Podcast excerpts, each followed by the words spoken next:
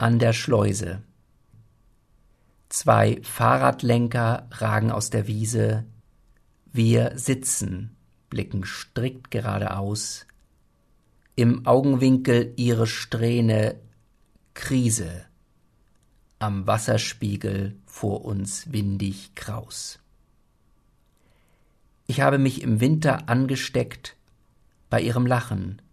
Letzte Flecken Ruh verwandeln sich und laufen aufgeschreckt im Zickzack suchend auf den Waldrand zu. Die Kanus, die sie in die Kammer lenkten, die Tore zugekurbelt, dann der Sog, wenn sie nach vorne öffneten, sich senkten, im Schwall, im Rückstau, bis der Fluss sie zog. Uns nicht, kein Kuss, kein Paar, nur dieser Ort. Als Anfang sitzen wir für immer dort.